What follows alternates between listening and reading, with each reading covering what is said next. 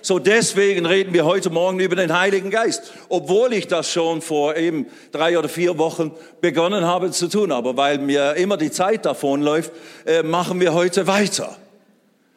Und, und äh, es, es hat aber eben Entscheidendes damit zu tun, weil ohne den Heiligen Geist, ohne die Kraft und die Fülle des Heiligen Geistes, und da ist eben ein ganz bestimmter Aspekt, den wir äh, anschauen wollen, das ist die Taufe im Heiligen Geist oder die Erfüllung mit dem Heiligen Geist, auch mit dem, mit dem Zeichen, mit dem Kennzeichen oder mit dem Beweis, dass du erfüllt bist, getauft bist im Heiligen Geist, dass du anfängst und anfangen kannst, in neuen Sprachen zu reden, in neuen Sprachen zu beten, im Geiste zu beten, wie es der Heilige Geist dir gibt, auszusprechen. Darum geht's heute Morgen. Und wir haben letztes Mal schon äh, dann ja Aufruf gemacht und Leute nach vorne gerufen und richtig um die Erfüllung mit dem Heiligen Geist gebeten. Das werden wir heute Morgen wieder tun, weil ich weiß, viele von denen sind nicht mehr da oder eine ganz andere Gruppe von Leuten ist heute Morgen da. Wer war an die, in diesem Gottesdienst dabei, wo ich über den Heiligen Geist vor drei, vier Wochen gesprochen habe? Okay, Hand runter, schön. Wer war nicht dabei? Ja, etwa die Hälfte. Das dachte ich schon. So, deswegen alleine äh, muss man immer wieder dasselbe sagen, weil wir, weil immer die Leute über zwei, drei, vier Wochen hier alle so kommen.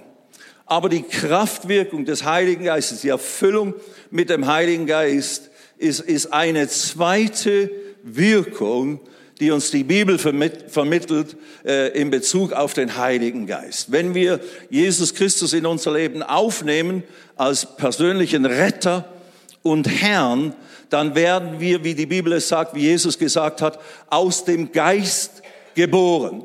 Der Geist Gottes, Gott, der Geist ist, der schafft in uns einen neuen menschlichen Geist und wir, und der Heilige Geist Gottes kommt und wohnt von dem Moment weg in uns drin. Wir werden aus dem Geist Gottes geboren und der Geist Gottes wird unser innewohnender Partner.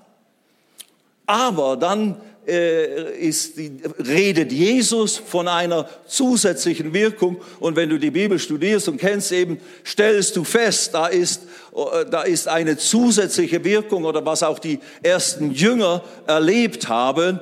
Die wurden gläubig an Jesus, wurden vom Geist geboren, aber dann hat Jesus ihnen ganz konkret gesagt, sie sollen warten in Jerusalem auf die Erfüllung, bis sie erfüllt würden, bis sie angetan würden mit Kraft aus der Höhe. Also das ist, wo wir hingehen und was wir anschauen. Dabei wollen wir feststellen, erstens, Jesus selber, der ja vollkommen war, der sündlos war, äh, seit er als Mensch gezeugt und geboren wurde und dann aufwuchs und etwa 30-jährig wurde, der war ja nicht Gott leer oder irgendwie halt ein, ein, ein guter, heiliger Mensch, aber Gott war nicht bei ihm. Nein, er war ja Gott im Fleisch selber.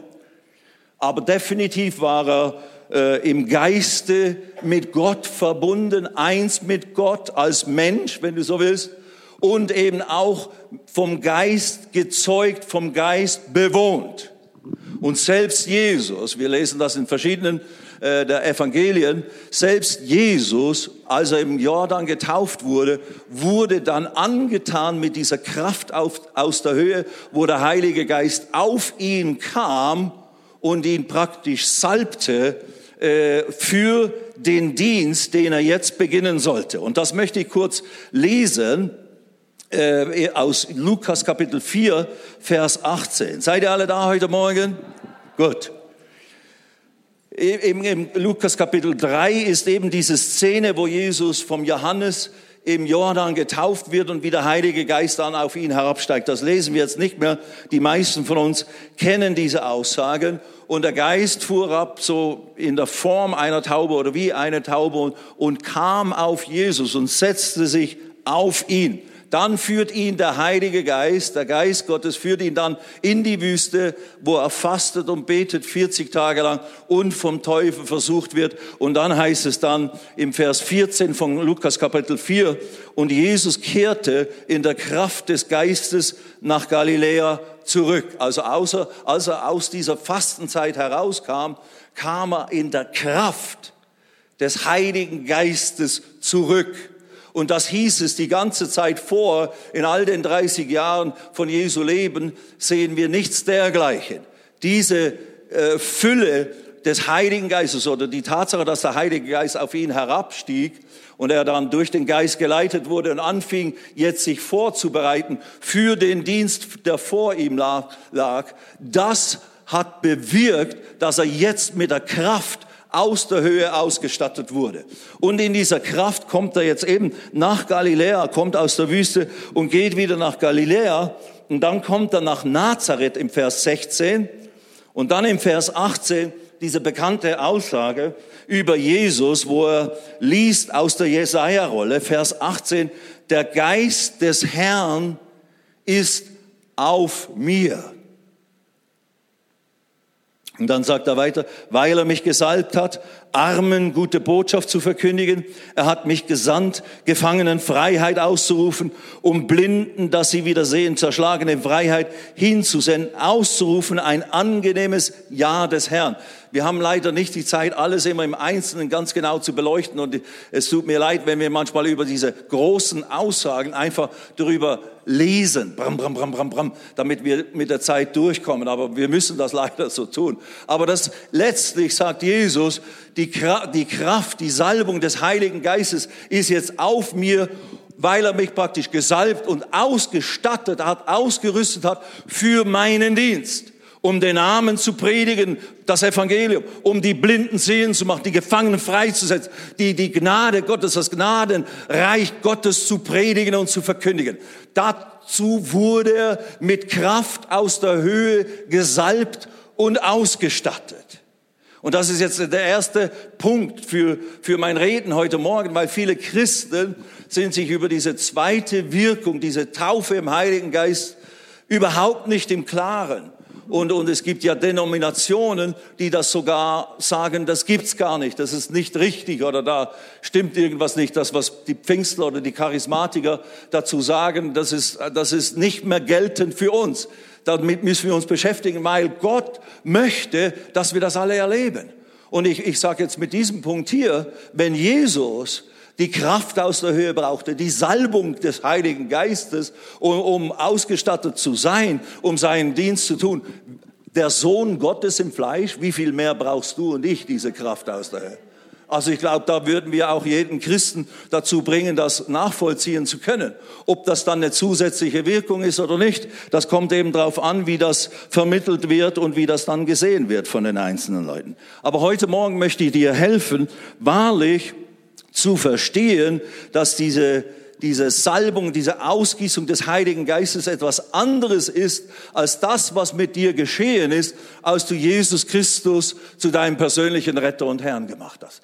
Dort wurdest du ein Kind Gottes. Dort wurdest du geboren vom Geist Gottes. Und der Geist Gottes kam praktisch in dich hinein. An anderer Stelle heißt es, und wurde eine Quelle des ewigen Lebens in dir drin, die zum ewigen Leben führt. Absolut. Und wenn du so, wenn du nie getauft wirst im Heiligen Geist, wenn du nie in diese Freiheit kommst, zu beten im Geist oder in neuen Sprachen, wirst du trotzdem natürlich, wenn du Jesus zum Retter und Herrn gemacht hast, wirst du natürlich als Kind Gottes, wenn du stirbst in der Form, wirst du in den Himmel gehen, wirst du als Sohn oder Tochter Gottes bei Gott im Himmel sein und in aller Ewigkeit die Genüsse des Himmels und des ewigen Lebens erleben. Gar keine Frage. Also wir reden nicht davon, dass jetzt diese Taufe oder Kraftausstattung mit dem Heiligen Geist notwendig wäre, um gerettet zu werden oder es in den Himmel zu schaffen oder so. Völlig klar. Aber Sie ist eben diese Ausstattung mit Kraft für unseren Auftrag, der uns gegeben ist, meine Freunde. Hinzugehen in alle Welt. Wie Jesus sagt, ich bin gesalbt, jetzt zu evangelisieren, jetzt Menschen in die Freiheit zu senden, jetzt Menschen die frohe Botschaft zu verkündigen und so weiter und so fort. Ohne die Fülle des Heiligen Geistes, ohne die Kraft von oben können wir nicht in der Form Mission und Evangelisation und Weltevangelisation betreiben, wie Gott das wollte. Aus eigener Kraft schaffen wir das nicht, Freunde. Alles klar? So, also es geht um eine hohe Sache hier heute Morgen.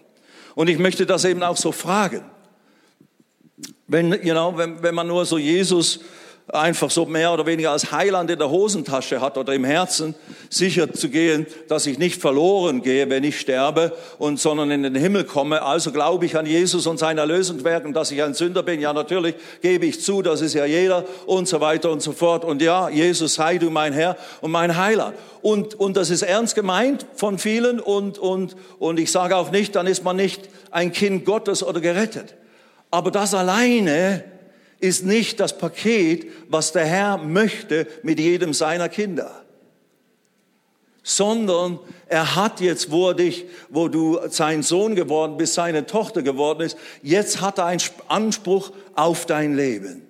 Und ich weiß, wie das ist im, also nein, weiß ich eigentlich nicht wie das ist in jungen Jahren, bevor man Twen wird, äh, Christ zu sein, weil ich ja erst bewusst Christ wurde mit 21,5. Vorher habe ich noch richtig so mich zugedröhnt, wie man so sagt.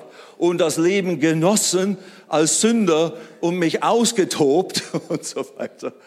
Aber äh, so, das kenne ich schon. Und ich weiß, auch christliche Kinder, die in christlichen Familien aufwachsen, auch die haben ihre geheimen Aktionen und Dinge, die manchmal Mami und Papi nicht so genau wissen, was da alles gelaufen ist und so weiter und so fort. Schon klar. So auch ihr, das weiß ich auch in Bezug auf unsere vier Kinder, äh, auch die mussten an irgendeiner Stelle sich ganz bewusst für Jesus entscheiden. Aber jetzt, was ist jetzt? Und das sehe ich eben auch an euch manchmal. Worum geht's jetzt? Jetzt bin ich Christ, jetzt habe ich gute Freunde hier, auch in der Gemeinde, aber ich habe ja auch noch meine weltlichen Freunde und so weiter und so fort. Und da gibt es so viele Ablenkungen, da gibt es so viele Möglichkeiten, mit denen man sich beschäftigen kann und mit denen man ein gutes Leben haben kann. Und man soll ja auch ruhig das Leben genießen und so weiter. Der Herr ist ja dafür, dass wir ein gutes Leben. Völlig richtig, stimme ich dir in allen Dingen bei. Nur, jetzt muss ich die Frage stellen, sind wir uns bewusst, in was für einer Zeit wir leben?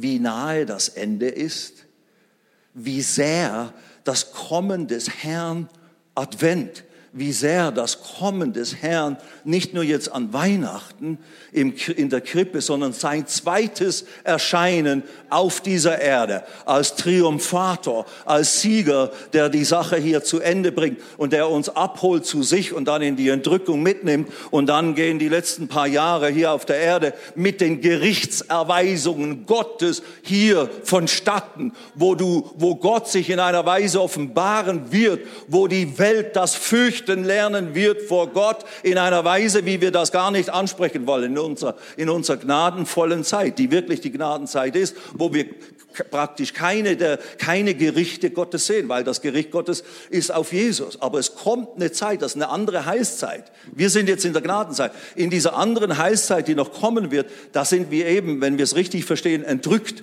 weggenommen von der Erde und dann kommen Gottes Erweisung. Da kommt die Zeit des Antichristen und der Gerichte Gottes schließlich. Und wenn wir es wiederum richtig verstehen, und das ist eigentlich leicht zu verstehen, das wird insgesamt etwa sieben Jahre dauern. Und wie gesagt, am Anfang dieser sieben Jahre, da kommt Jesus, um seine Gemeinde zu sich zu rufen. Und wisst ihr was? Diese Zeit, das könnte jederzeit in gewissem Sinne geschehen eigentlich das einzige Zeichen, was in der Bibel zu finden ist, was noch nicht völlig erfüllt ist, ist, äh, was, in Matthäus, was Jesus in Matthäus 24, Vers 14 sagte, äh, äh, dass das Evangelium, dieses Evangelium des Reiches muss in aller Welt verkündigt werden zu einem Zeugnis allen Völkern allen Ethnos, allen Volksgruppen. Das muss noch geschehen, das muss tatsächlich stattfinden. Und dann hat er gesagt, und dann erst wird das Ende kommen. Die anderen Dinge mit den Unruhen, mit den Hungersnöten, mit den Kriegen und Wirren und Machen und Tun, was jetzt ständig, was jetzt am Zunehmen ist, in, in, auch in meiner Lebenszeit, in nie bekannter Weise Dieses, dieses, diese, das, sind die, das ist der Anfang der Wehen, hat Jesus gesagt. Aber das wird das Zeichen meines Kommens sein oder des Endes sein, wenn das Evangelium verkündigt wird in aller Welt. Aber jetzt sage ich noch was. Das habe ich in der Vorbereitung oder im, im Reflektieren über diese Dinge, äh, ist mir das so gekommen in meinem, in meinem Geist. Wir sind in einer Zeit durch die Medien, wo ständig evangelisiert wird. Ich bin natürlich jemand, der sagt, hey, Jesus kommt noch nicht so bald. Ich weiß, da sind noch Millionen und, und, sogar Milliarden von Menschen, die noch nicht von dir gehört haben. Aber ich weiß nicht, wer hat gehört oder wer hat nicht gehört, weil heute durch das Internet und durch die, die Massenkommunikation über all diese verschiedenen Quellen von, von Fernsehen, von, von, äh, von Radio und, und von Kurzwelle und eben von Internet etc. etc. etc. wird äh, Evangelium verkündigt und angeboten in Gegenden, wo du sonst niemanden hast, der das Evangelium verkündigt. So, die Tatsache, und, und es gibt ja jetzt äh, etwa etwas über zwei Milliarden, 2,2 Milliarden Menschen, die sich zu, zum Christentum bekennen. Das sind nicht alles wiedergeborene Christen. Ihr wisst meine Zahlen, das sind etwa eine Milliarde, die wahrscheinlich so wiedergeborene Gläubige sind wie du und ich. Aber eine zweite Milliarde, die zählt sich auch zu den Christen, die geht in christliche Gottesdienste immer wieder mal und so weiter und so fort. Also man kann sagen, etwa ein Drittel der Weltbevölkerung ist ist christlich, hat schon definitiv das Evangelium gehört und noch mehr davon, das sind ja nicht nur die, die in Kirchen oder Gottesdienste gehen, sind christlich, sondern, oder haben das Evangelium gehört, sondern viele andere haben eben auch schon das Evangelium gehört. So, um diese Aussage Jesu zu erfüllen, könnte es sein, dass nur noch, nur noch vielleicht ein, zwei Milliarden Menschen effektiv erreicht werden müssen von uns, um das Evangelium zu hören. Es heißt ja nicht, und wenn sie sich bekehrt haben, dann werde ich kommen. So nein, es muss verkündigt werden.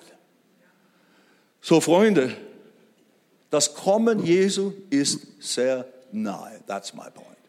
Und ich glaube, das kann man sagen, im Namen Jesu. Weil es sind Dinge in unserer Generation, in unserer Zeit vollzogen als, als, als klare Zeichen. Eines der deutlichsten Zeichen, das es gibt, ist das Volk Israel. Dass Israel 1948 wieder zu einem eigenständigen Volk oder Land wurde durch UNO-Beschluss, ist eines der, der, könnte man sagen, das hat die letzte Runde angekündigt. Bim! Als das geschah, ist praktisch die letzte Runde der Zeit, der Gnadenzeit angeschellt worden. Und Freunde, wenn wir die, die, die, wenn die Blätter am Feigenbaum, der Feigenbaum ist ein Bild für Israel, wenn die Blätter am Feigenbaum anfangen zu grünen, wenn dieser Staat wieder entsteht, dann wisse die Zeit der Ernte, dass die Feigen da dann geerntet werden, ist sehr nahe und, und dann, wenn wir es alles richtig, diese Generation soll nicht vergehen, bis das Kommen des Herrn geschehen ist. Das ist eine großartige Sache. Andererseits ist es eine sehr ernste Sache, weil es gilt wirklich, mit allem ausgestattet zu sein, voll zu sein mit der Fülle Gottes, um in, in, in, damit der Herr, wenn er kommt, uns findet, dass wir in seiner Ernte und mit dem beschäftigt sind, was er uns aufgetragen hat, dass wir beschäftigt sein sollen. Also wir sind nicht nur dazu da, jetzt hier das Leben als Christen zu genießen. Ich bin ja, meine, meine Ewigkeit ist abgesichert, die Rente ist vielleicht nicht so sicher, aber die Ewigkeit, die ist abgesichert und so weiter und so fort. Und, und jetzt haben wir all diese Gadgets, all diese äh, you know, Spielmöglichkeiten, Konsolen und, und, und SMS und machen und tun und äh, zappen und machen. Ist ja alles wunderbar.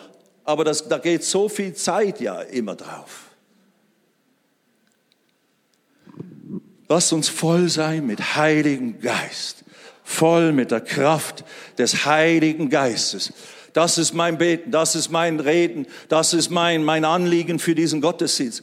Heute Morgen, äh, diese, diese Predigt oder das, was wir heute Morgen tun wollen, um Gott zu bitten, uns zu erfüllen mit seinem Geist, das wird nur dann äh, geschehen. Wir werden nur voll werden mit dem Heiligen Geist, wenn du wirklich das möchtest. Der Herr wird sich nicht dir aufzwingen. Manchmal haben Leute Mühe, den Heiligen Geist zu erfahren, weil sie, weil sie irgendwie eben aufgefordert werden. Jetzt komm, jetzt beten wir und, und so weiter und so fort. Aber du musst es wirklich für dich wollen. Du musst wirklich Heiliger Geist, es muss dein Gebet sein, es muss dein Flehen, es muss dein Ringen sein praktisch. Herr, fülle mich mit deiner Kraft, fülle mich mit deiner Fülle, damit ich mit allem ausgestattet bin, was du für mich hast, um all das zu sein, was du von mir brauchst. Hast du Hunger nach Gott? Habt ihr Hunger nach Gott, Freunde? Und ich will jetzt euch gar nicht so hier bloßstellen oder sowas. Ihr müsst nicht antworten, okay? Ist okay. Im Herzen. Es geht mich in dem Sinne nichts an. Es ist eine privat, tatsächlich eine private Sache. Ich will auch gar niemand zu nahe treten. Aber diese, das heute Morgen hat nur eine Bedeutung, wenn du Hunger hast nach mehr von Gott. Und ich weiß, äh, manchmal, wenn ich das höre, na ja gut, ich tue ja alles, was man so tun kann. Also jetzt noch mal riesigen Hunger haben. Nein, eigentlich bin ich gesättigt und lebe in dem, was eben ich schon habe in Christus. Aber hast du all das, was dir zusteht?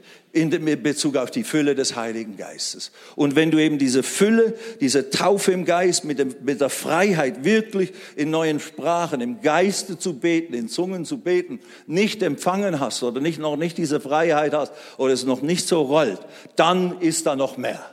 Und dann kannst du danach dich ausstrecken heute Morgen. Okay? Alles klar.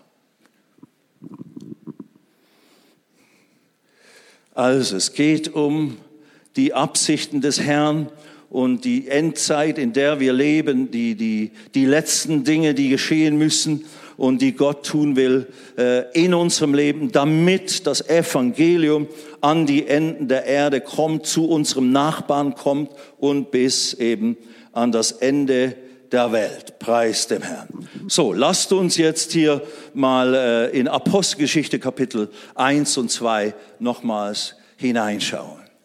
Eben Jesus kam in der Kraft des Geistes und sagte dann, ich bin gesalbt mit Heiligen Geist.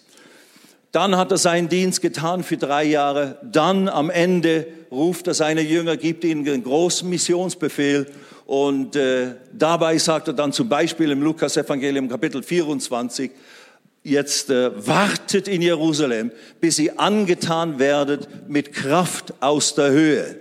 Und im Johannes Kapitel 20, lasst uns, bevor wir Lukas, äh, Apostelgeschichte 1 anschauen, lasst uns schnell äh, ein paar Seiten vorausdrehen äh, nach Johannes Kapitel 20. Weil das ganz wichtig ist, dass wir das verstehen. Weil auch die Jünger haben dieses zweifache Erleben des Heiligen Geistes gehabt. Äh, und zwar am Tag der Auferstehung, wo Jesus von den Toten auferstand. Da kommt er ja zu ihnen in Johannes Kapitel 20 und sagt dann, äh, er tritt in diesen Raum, wo sie sind, hinter verschlossenen Türen und, und dann heißt es hier, und als er dies gesagt hatte, zeigte er ihnen die Hände und die Seite. Da freuten sich die Jünger, als sie den Herrn sahen. Jesus sprach nun wieder zu ihnen, Friede euch, wie der Vater mich ausgesandt hat, sende ich auch euch. Und dann Vers 22, und als er dies gesagt hatte, haucht er sie an und spricht zu ihnen, empfangt Heiligen Geist.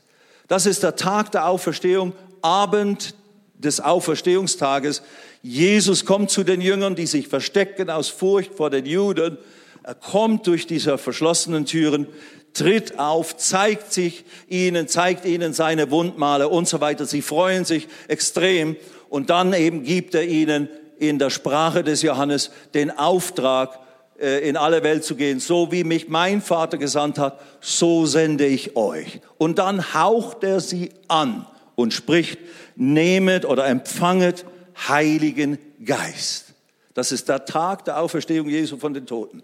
Erst jetzt, jetzt, wo Jesus schon kurz in den Himmel aufgefahren war, nachdem er auferweckt wurde von den Toten, ist er schließlich in den Himmel aufgefahren, hat sein Blut vor dem Vater im, im, im Himmel ausgegossen, präsentiert das Blut, das uns gerecht spricht, das uns versöhnt hat mit Gott. Und dann kommt er wieder herab vom Himmel und erscheint jetzt den Jüngern und die, jetzt ist die, die Versöhnung mit Gott für alle Menschen ist vollendet, ist vollzogen, weil Jesus alles getan hat und vollendet hatte, was nötig war, um uns mit Gott zu versöhnen. Jetzt war es möglich für diese Jünger Jesu, die bisher nicht von neuem geboren waren, nicht wirklich den Geist Gottes in sich drin hatten, ihr Geist nicht neu geschaffen war. Jetzt war es möglich, dass diese Jünger als erste Menschen neu geschaffen wurden,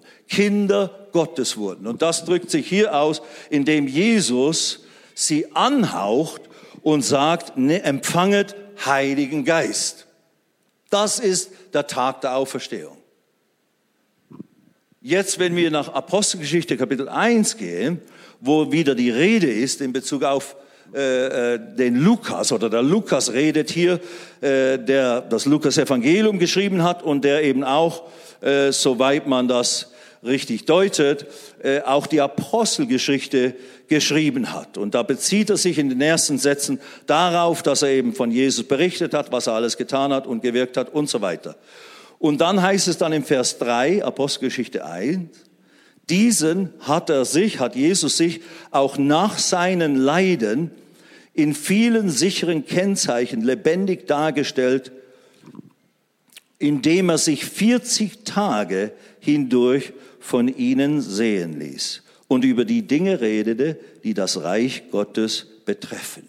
Also er redet davon, wie Jesus eben sich auf, äh, auferstanden ist und, und sich erwiesen hat unter den Jüngern als der Auferstandene gewisse Dinge ihnen beigebracht hat, gezeigt hat. 40 Tage lang. Und dann ist er schließlich aufgefahren in den Himmel. Das kommt jetzt hier. Wie er sich 40 Tage hindurch von ihnen sehen ließ und über die Dinge redete, die das Reich Gottes betreffen. Und jetzt hört weiter. Und als er mit ihnen versammelt war, befahl er ihnen, sich nicht von Jerusalem zu entfernen, sondern auf die Verheißung des Vaters zu warten, die ihr, sagte er, von mir gehört habt. Auf die Verheißung des Vaters zu warten, die ihr von mir gehört habt. Denn Johannes taufte mit Wasser, Vers 5, ihr aber werdet mit heiligem Geist getauft werden nach diesen wenigen Tagen. Im Lukas-Evangelium wird das wiedergegeben, dass Jesus das gesagt hat, dass sie eben hingehen sollen in alle Welt und dass sie das aber nicht tun sollen, bis sie mit angetan werden mit Kraft aus der Höhe, mit dem Heiligen Geist. Dazu sollten sie noch in Jerusalem warten. Und das wiederholt er jetzt hier. Im Johannesevangelium, am Tag der Auferstehung, haucht Jesus diese selben Jünger an. Wenn man das zusammennimmt, hat Jesus ihnen den Missionsbefehl gegeben und ihnen gesagt, wartet in Jerusalem, bis ihr angetan werdet mit dem Heiligen Geist, der von, von oben herab auf euch kommen wird. Und dann, als er das sagte, haucht er sie an. Aber jetzt nehmt hin den Heiligen Geist. Also hier empfangen sie den Heiligen Geist zur neuen Geburt. Und 40 Tage später ist dieser Moment, der hier jetzt beschrieben wird, denn Johannes taufte mit Wasser, ihr aber werdet mit Heiligem Geist getauft werden nach diesen wenigen Tagen. Und im Vers 8 geht es dann weiter. Aber ihr werdet Kraft empfangen, wenn der Heilige Geist auf euch gekommen ist und ihr werdet meine Zeugen sein. Sowohl in Jerusalem als auch in ganz Judäa und Samaria und bis an das Ende der Erde. Also, ihr werdet getauft werden mit dem Heiligen Geist und in dieser Taufe werdet ihr mit Kraft ausgestattet, übernatürliche Kraft, Dynamis und dann werdet ihr meine Zeugen sein als Folge dieser Kraftausstattung, die auf euch kommen wird, auf euch kommen wird und euch befähigt, in meinem Namen zu predigen, in meinem Namen das zu tun, was ich möchte, dass meine Jünger tun. Als er das alles gesagt hatte, ich muss euch diese Information geben, damit wir verstehen, wo wir sind und damit wir dann miteinander beten können. Und als er dies gesagt hatte, Vers 9, wurde er vor ihren Blicken emporgehoben und eine Wolke nahm ihn auf vor ihren Augen weg. Also da ist Jesus von der Erde entrückt worden, Himmelfahrt Jesu, und ist aufgestiegen in den Himmel, hat sich zu Rechten des Vaters im Himmel hingesetzt. Das ist 40 Tage nach der Auferstehung Jesu. Vor 40 Tagen hauchte sie an, nehmet den Heiligen Geist. Jetzt sagt er, 40 Tage danach, wartet in Jerusalem. Ihr werdet dann angetan werden mit Kraft aus der Höhe, mit Kraft, um meine Zeugen zu sein in aller Welt. Dann geht er hoch in den Himmel. Und dann kommen Engel, erscheinen ihnen und sagen dann, als sie gespannt zum Himmel schauten, wie er auffuhr, siehe, da standen zwei Männer in weißen Kleidern bei ihnen, die auch sprachen, Männer von Galiläa, was steht ihr und seht hinauf zum Himmel? Dieser Jesus, der von euch weg in den Himmel aufgenommen worden ist, wird so kommen, wie ihr ihn habt hingehen sehen in den Himmel. So wie Jesus aufgefahren ist, physisch, vor ihren Augen, sie haben es gesehen, so wird er wiederkommen. Dann kommt er aber noch nicht auf die Erde, sondern praktisch nur in die Wolken. Und dann heißt es an anderer Stelle, wird eine Trompete erschallen und wir werden diese Trompete hören und werden entrückt werden. In dem Moment werden wir verwandelt, in einem Augenblick. Unser Körper wird, unser sterblicher Leib wird verwandelt in einen übernatürlichen Auferstehungsleib. Eine, dieselbe Art von Leib, die Jesus hatte nach der Auferstehung, mit der er eben durch die Wände gehen konnte und so weiter. Aber auch essen konnte. Ein übernatürlicher Leib.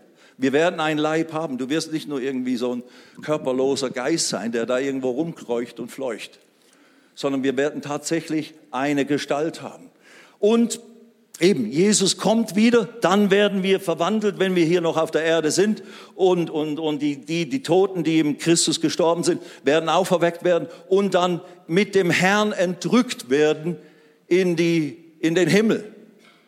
Und, und dort werden wir dann das, das große Hochzeitsmahl feiern und halten, währenddem Gott hier auf der Erde seine Herrlichkeit und Macht offenbart. Und noch viele Menschen werden in dieser Zeit, wo wir schon im Himmel sind, durch wahrscheinlich die Juden, wenn wir es richtig verstehen, äh, die Juden, die dann ihren Messias erkennen in Jesus tatsächlich, wo ihnen richtig die Augen aufgetan werden.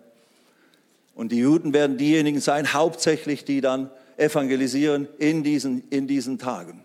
Und da wird, da wird es Dinge geben, auch am Himmel und so weiter, Engelerscheinung und machen und tun. Da wird Gott in einer Weise wirken, wie wir das jetzt nicht erleben. Wo, wo wir keine Stimmen vom Himmel groß hören oder erwarten können, dass jetzt da irgendwie aus dem Himmel Evangelium verkündigt wird. Aber dort werden dann Engel buchstäblich auch von Gott her reden, vom Himmel her, für alle Welt zu hören. Also warum sage ich das? Warum hole ich so weit aus, um letztlich dahin zu kommen, dass wir voll werden mit dem Heiligen Geist? Meine Freunde, es ist eine reale Sache. Das Ganze ist nicht nur ein bisschen Christ sein, ein bisschen Glauben und ein bisschen nicht so viel sündigen oder sonst was und zwischendurch auch mal, äh, mal beten und mal vielleicht ein bisschen in Zungen reden. Nein. Hallo. Wir sind Söhne und Töchter Gottes. Wir sind das Salz der Erde. Wir sind, wir sind, wir sind wie, wie, wie, wie Petrus. Wir sind wie Paulus. Wir sind wie Jesus in gewissem Sinne. Selbst wenn du anders heißt und selbst wenn du nicht vollkommen bist, selbst wenn wir uns nie mit denen vergleichen würden, aber Gott vergleicht uns mit denen. Wir sind die Hoffnung Gottes auf dieser Erde und es gilt, das wahrlich zu begreifen und das wahrlich anzunehmen, meine Freunde.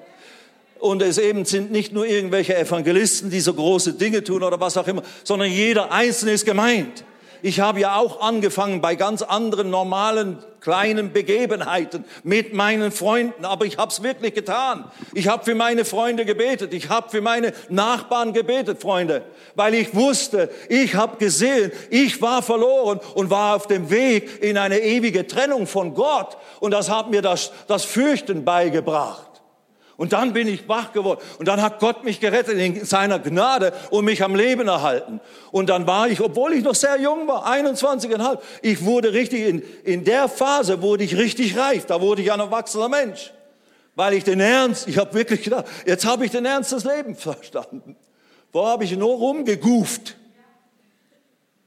Ja, und das machen manche. Manche aus meiner Zeit von damals, wenn, sie, wenn die überhaupt noch leben, die sind immer noch am Rumgufen. Sind immer noch halbe Goofies. Die haben immer noch den Ernst des Lebens, weil wir werden eines Tages alle mal sterben. Und was dann? Dann stehen wir vor Gott und wir wissen es, dass es wahr ist. Und wir müssen uns auch nicht fürchten oder sowas, aber wir müssen unsere Freunde mit Jesus bekannt machen. Und nicht ihnen jetzt das Fürchten beibringen und mit der Hölle drohen oder sonst was, sondern nein, von der Güte und der wunderbaren Herrlichkeit und Realität Gottes reden und für sie beten und glauben, dass Gott uns benutzt, wenn wir voll des Geistes sind, wirklich in der Kraft des Geistes ihnen zu helfen und zu beten, dass wenn du betest für Kranke, dass sie gesund werden. Hallo, hallo. Das muten wir uns aber nicht zu, wenn wir das nicht richtig glauben, wenn wir das nicht richtig, wenn wir das immer so als etwas Besonderes betrachten für irgendjemand anderen. Nun gut. Also, Jesus ist aufgefahren. Was ist das nächste? Zehn Tage später kommt Pfingsten. Und ich bin mir im Klaren, dass viele von euch das verstehen, aber es ist gut, diese Fundamente, diese Klarheiten hier deutlich zu machen. Als der Tag des Pfingstfestes Apostelgeschichte Kapitel 2, Vers 1. Erfüllt war, waren sie alle an einem Ort beisammen und plötzlich geschah aus dem Himmel ein Brausen, als führe ein gewaltiger Wind daher und erfüllte das ganze Haus, wo sie saßen. Und es erschienen ihnen zerteilte Zungen wie von Feuer und sie setzten auf jeden einzelnen von ihnen und sie wurden alle, das waren 120 Leute ungefähr, die in dem Obergemach im Bereich des Tempels zusammen waren und Gott gesucht haben, gebetet haben und so weiter und eben gewartet haben in Jerusalem, dass sie angetan werden mit dieser Kraft aus der Höhe. Die wussten auch nicht, was das genau sein würde. Das war ja noch nicht bisher geschehen. Aber da waren sie. Und jetzt ist der, der Tag des Pfingstfestes erfüllt. Das ist ein jüdischer Festtag, der, der, der Erstlingsfrucht, der, ein Erntefest praktisch. Und an diesem Tag, wo auch viele Leute aus der ganzen jüdischen Welt in Jerusalem waren zu diesem Festtag, da waren tausende Leute dort, da geschah dieser Sturm, ein mächtiges Paus, wie von einem starken Wind, ein, eine, eine Windhose, ein Hurrikan, Hurrikan, äh, der da hier blies aber keine Bäume sind entwurzelt worden, keine Blätter sind gefallen, sondern nur das Geräusch war zu hören. Und plötzlich kommt der Herr, ja, ja, es ist dramatisch. Gott mag Drama. Gott mag Drama, ist ein dramatischer Bursche. Deswegen hat Hollywood immer wieder Filme aus der Bibel gemacht, weil die so dramatisch sind. Ja, weil das Leben dramatisch ist, weil wir, weil wir die, die Kraft, die dramatische Kraft Gottes brauchen, damit wir nicht so, ja, ja, ich bin ja nichts bedeutend, ich kann ja nichts. Und was soll ich denn schon für Gott in dieser Welt anrichten? Gar nichts. So wirst du gar nichts anrichten, da hast du recht. Aber wenn der Heilige Geist dramatisch auf dich kommt und du voll wirst und du plötzlich, und die fingen einfach an, das war ja das erste Mal. Es hat noch nie jemand gegeben, der in Zungen gebetet hatte, in Sprachen gebetet. Das war das erste Pfingstwunder. Und dann kam der Heilige Geist auf sie und sie fingen an, in neuen Sprachen zu reden, wie der Geist ihnen gab auszusprechen. Das Pfingstwunder dort beim ersten Mal war so, dass ja dann all diese Juden, die da versammelt waren in diesem Tempelbereich, die hörten, die kamen zusammen, weil dieser Wind war da bei denen vor allem manifest. Und dann kamen sie zusammen und dann hörten sie die zu reden in all diesen Sprachen. Und die hörten sie in ihren eigenen Sprachen. Meder und was aus, aus der ganzen Welt, kann man sagen, waren die da. In unterschiedlichsten Sprachen. Und die Jünger, die jetzt hier erfüllt und getauft wurden mit dem Heiligen Geist, die haben in, in den Sprachen dieser Leute geredet. Oder zumindest haben diese Leute sie verstanden in ihren Sprachen. Und dann heißt es, sie verkündeten die großen Taten Gottes. Sie haben im Prinzip durch die Wirkung des Heiligen Geistes einfach Dinge gesagt, die sie gar nicht wussten, die nicht aus ihrem Verstand kamen, in Sprachen, die sie nie gelernt haben. Das war das Pfingstwunder. Sie fingen an, in neuen Sprachen zu reden, wie der Geist ihnen gab, auszusprechen. Das waren dieselben Leute, die dort versammelt waren, als Jesus am Auferstehungstag sie anhauchte und sagte, nehmet hin, Heiligen Geist. Damals, in Johannes 20, kam der Heilige Geist in sie. Sie wurden von neuem geboren. Sie wurden Söhne und Töchter Gottes. Hier, 50 Tage später, nach der Auferstehung. Pfingsten, das ist 50 Tage danach, Pentekoste, 50. 50 Tage später kommt jetzt der Heilige Geist. Sie haben gewartet bis dahin. Jetzt kommt er, jetzt ist er da. Und was ist das Erste, was geschieht? Petrus fängt an zu predigen in einer Weise, wie er das noch nie getan hat. Mit Mut, mit Kühnheit, Dinge gesagt, die er sonst nie gewagt hätte zu sagen. Hat ihnen richtig gesagt, ihr habt Jesus ans Kreuz genagelt. Ihr wart das. Und ihn überliefert in die Hände von Sündern. Wum, wum, wum. War keine diplomatische Predigt. Aber 5000 Leute sind auf die, da drang es ihnen durchs Herz, als sie das hörten, heißt es da. Und dann fielen sie praktisch auf die Knie, könnte man sagen, und haben gesagt, was müssen wir tun, um gerettet zu werden? Freunde, wenn wir vom Heiligen Geist erfüllt sind. Das mag sich nicht immer so anfühlen. Das mag sich knochentrocken anfühlen. Wenn ich da manchmal evangelisiere oder auch heute Morgen. Ich gehe halt jetzt durch die Dinge durch, die ich vorbereitet habe, die ich weiß, dass ich sagen soll. Aber oftmals ist es, merkst du, da ist ein Kampf im Gange. Merkst du, das ist trocken. Merkst du, oh, das, das kommt dir einem vor, wie wenn es da wieder runterfällt. Aber wenn du da trotzdem durchgehst, plötzlich fängt an, das Drama zu geschehen und Menschen kommen zu Jesus. Und das Wort Gottes wird in ihren Herzen lebendig und sie werden befreit oder Dämonen fangen an, sich zu manifestieren, wie wir das ja so oft erlebt haben. Oder, oder eben Gottes Kraft wird wirksam und, und sie werden überführt in ihren Herzen und kommen zu Jesus und werden dann gerettet, geheilt, befreit, was auch immer.